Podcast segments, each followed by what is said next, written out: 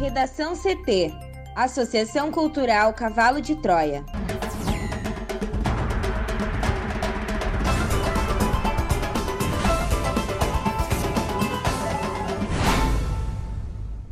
Agora, no Redação CT. Ministério da Saúde exonera a diretora após relatos de suposta propina na compra de vacina. Projeto que altera regras para a demarcação de terras indígenas avança na Câmara. Desemprego mantém taxa de 14,7% no trimestre encerrado em abril, diz IBGE. Inscrições para o Enem 2021 começam nesta quarta-feira.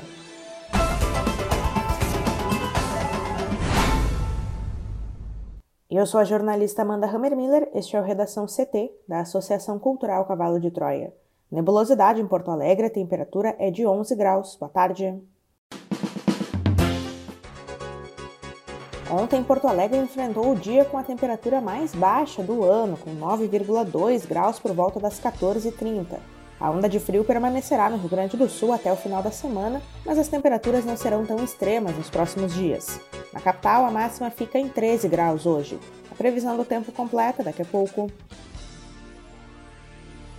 Porto Alegre supera um milhão de doses aplicadas contra a Covid-19. Mais detalhes com a repórter Juliana Preto e Porto Alegre chegou à marca de 1 milhão e 596 vacinas aplicadas entre primeira e segunda doses contra a Covid-19. Até ontem, terça-feira, Amanda, foram mais de 644.845 porto-alegrenses vacinados com a primeira dose e 355.751 com o esquema vacinal completo, tendo tomado as duas doses ou a dose única da Janssen. Em relação à população vacinável, os números representavam 58,49% e 32,23%, respectivamente. Nesta quarta-feira, o município avança o calendário de vacinação para pessoas com 46 anos ou mais sem comorbidades. A aplicação segue acontecendo para os grupos prioritários anteriores. E a capital planeja vacinar todos os adultos com a primeira dose até setembro deste ano. De acordo com a Vigilância Sanitária, a capital projeta aplicar mais um milhão de doses durante julho e agosto e assim chegar na imunidade coletiva. O Ministério da Saúde exonera a diretora após relatos de suposta propina na compra de vacina. Thaís Uchoa. Em nota divulgada na noite desta terça-feira, o Ministério da Saúde anunciou a exoneração do diretor de logística da pasta Roberto Ferreira Dias. Segundo o comunicado, a decisão foi tomada pela manhã.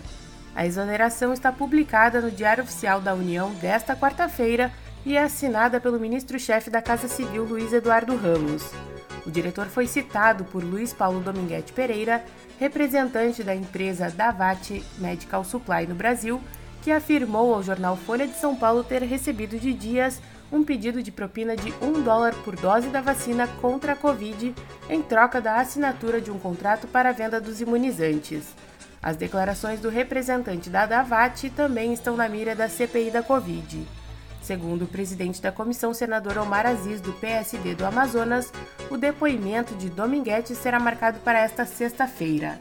Segundo a reportagem da Folha de São Paulo, Dominguete afirma que a exigência de propina teria ocorrido durante um jantar em um restaurante em um shopping de Brasília no dia 25 de fevereiro, mesmo dia em que foi assinado o contrato do governo federal com a Precisa Medicamentos para a compra de vacinas indianas Covaxin. Dias foi indicado ao cargo pelo líder do governo de Jair Bolsonaro na Câmara, Ricardo Barros, do PP do Paraná.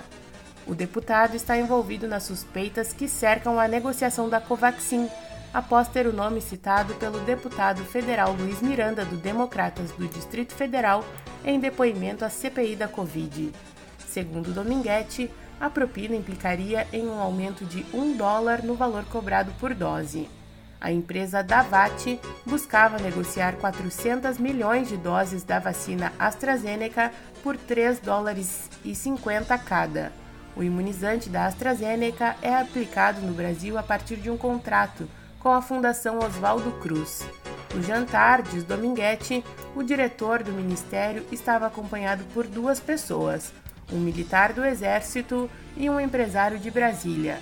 O representante da empresa diz que recusou o pedido de propina. A Folha diz que tentou entrar em contato com Dias ao longo do dia e não houve retorno. Em publicação no Twitter, Ricardo Barros negou que tenha indicado Roberto Ferreira Dias ao cargo que ocupa no Ministério da Saúde. Para o Redação CT, Thaís Uchoa. Projeto que altera regras para a demarcação de terras indígenas avança na Câmara.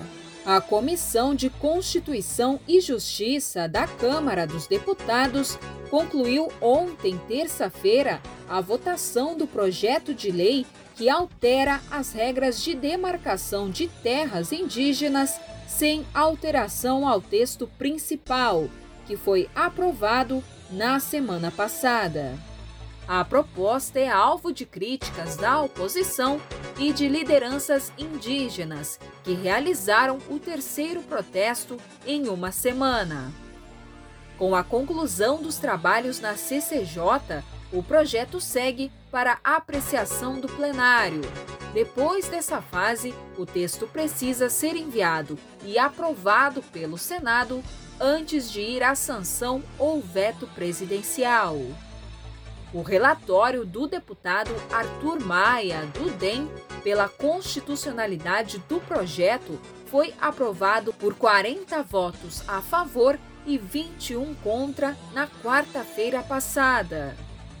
Única representante indígena do Congresso, a deputada Joênia Wapichana, do Partido Rede, fez novas críticas ao texto, que é inconstitucional e lamenta como a comissão tem colocado a questão dos direitos dos povos indígenas, que deveriam ser considerados fundamentais.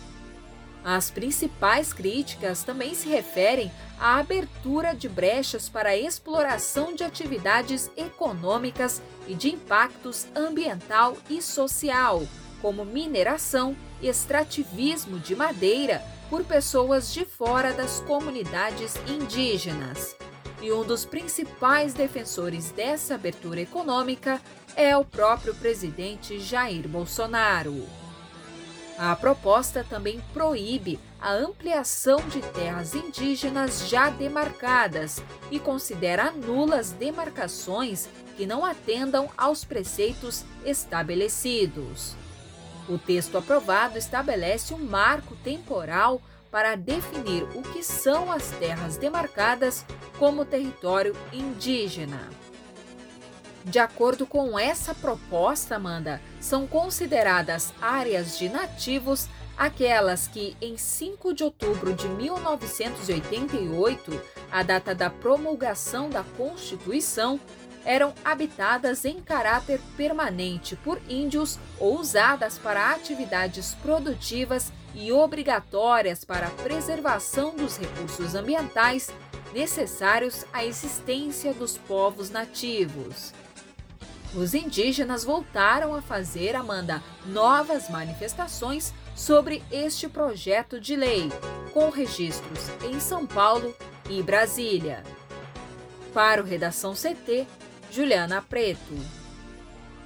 Após fechar o primeiro trimestre em 14,7%, o desemprego aumentou 0,4 pontos percentual e fechou o trimestre encerrado em abril no mesmo patamar.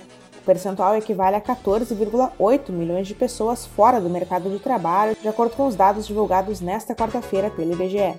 Com resultado, o nível de desemprego renova a maior taxa de desocupação da série histórica da Pesquisa Nacional por Amostra de Domicílios, que começou a ser divulgada em 2012. No recorde anterior, registrado no trimestre encerrado em março, eram 14,7 milhões de desempregados. No período entre fevereiro e abril, o número de desempregados variou 3,4%, com mais 489 mil pessoas desocupadas. De acordo com os dados da PNAD, o nível de ocupação da população brasileira continua abaixo de 50% desde o trimestre encerrado em maio do ano passado, quando o mercado de trabalho já sofria com os efeitos da pandemia do novo coronavírus. O percentual indica que menos da metade da população em idade para trabalhar está ocupada no Brasil.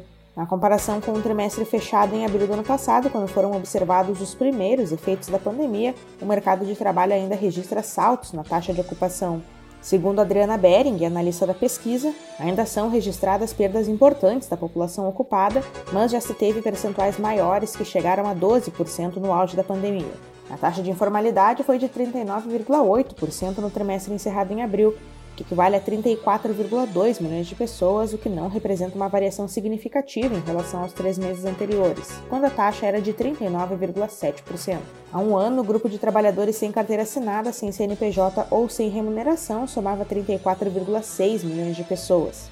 O estudo aponta ainda que o salário médio recebido pelos trabalhadores foi de R$ 2.532 entre fevereiro e abril, o que também corresponde a uma estabilidade em relação ao período anterior.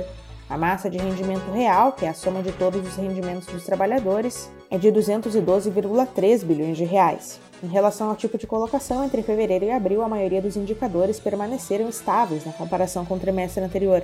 No período, somente os trabalhadores por conta própria cresceram 2,3%, totalizando 24 milhões. Os trabalhadores com carteira assinada no setor privado ficaram estáveis, em 29,6 milhões no trimestre. Já os empregados informais do setor privado também mantiveram no mesmo nível, em 9,8 milhões, na mesma base de comparação. A categoria dos trabalhadores domésticos foi estimada em 5 milhões de pessoas, o que corresponde a uma redução de 10,4% em um ano. Os empregados do setor público, por sua vez, ficaram estáveis em 11,8 milhões.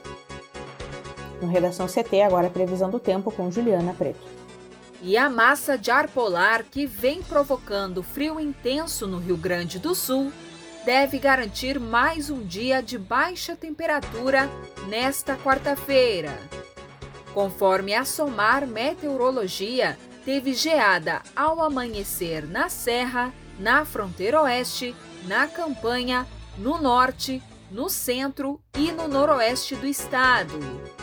Sobre as temperaturas, Amanda, a previsão é de que os termômetros de Novo Tiradentes, no norte, marquem a maior temperatura desta quarta no RS, de 18 graus. A máxima aqui em Porto Alegre será de 13 graus e o dia deve ser de céu nublado em todas as regiões gaúchas, mas sem chuva. Essa massa de ar polar começa a perder força no Rio Grande do Sul a partir de amanhã. Mesmo assim, ainda há risco de geada na maior parte do estado, exceto na fronteira oeste e no leste gaúcho, incluindo a região metropolitana. Tudo indica que a temperatura máxima no RS pode aumentar um pouco se comparada com a do dia anterior, e seria de 22 graus em Vicente Dutra e em Novo Tiradentes, ambos no norte. A capital registra de 7 a 17 graus. Obrigada, Juliana. Vamos para o bloco de educação. O INEP inicia nesta quarta-feira as inscrições para o Enem 2021. Os interessados poderão se inscrever na página do participante até o dia 14 de julho. A taxa de inscrição é de 85 reais e o pagamento deve ser feito por aqueles que não estão isentos por meio de guia de recolhimento da União. Os resultados finais das solicitações de isenção foram divulgados pelo INEP no dia 25 de junho e estão disponíveis na página do participante. Os interessados em fazer o Enem 2021 deverão realizar a inscrição no exame, isentos ou não. O INEP preparou um passo a passo para ajudar na inscrição. Para isso, basta acessar a página. As provas do Enem 2021 serão aplicadas nos dias 21 e 28 de novembro, tanto a versão digital quanto a impressa. As duas versões também terão a mesma estrutura de prova, quatro cadernos de questões e a redação. Cada prova terá 45 questões de múltipla escolha que, no caso do Enem Digital, serão apresentadas na tela do computador. Já a redação será realizada em formato impresso, nos mesmos moldes de aplicação e correção da versão em papel. Os participantes receberão folhas de rascunho nos dois dias. No primeiro dia serão aplicadas as provas de linguagens, códigos e suas tecnologias e ciências humanas e suas tecnologias, além da redação. A aplicação regular terá 5 horas e 30 minutos de duração. No segundo dia, as provas serão de ciências da natureza e suas tecnologias e matemáticos suas tecnologias. Nesse caso, a aplicação regular terá 5 horas de duração. Confira a charge de Guilherme Peroto no nosso portal redacão.cavalodetroia.org.br. Redação CT, apresentação Amanda Hammermiller, colaboração Juliana Preta e Thaís Uchoa, uma produção da Associação Cultural Cavalo de Troia com apoio da Fundação Lauro Campos e Marielle Franca. Próxima edição amanhã, da tarde.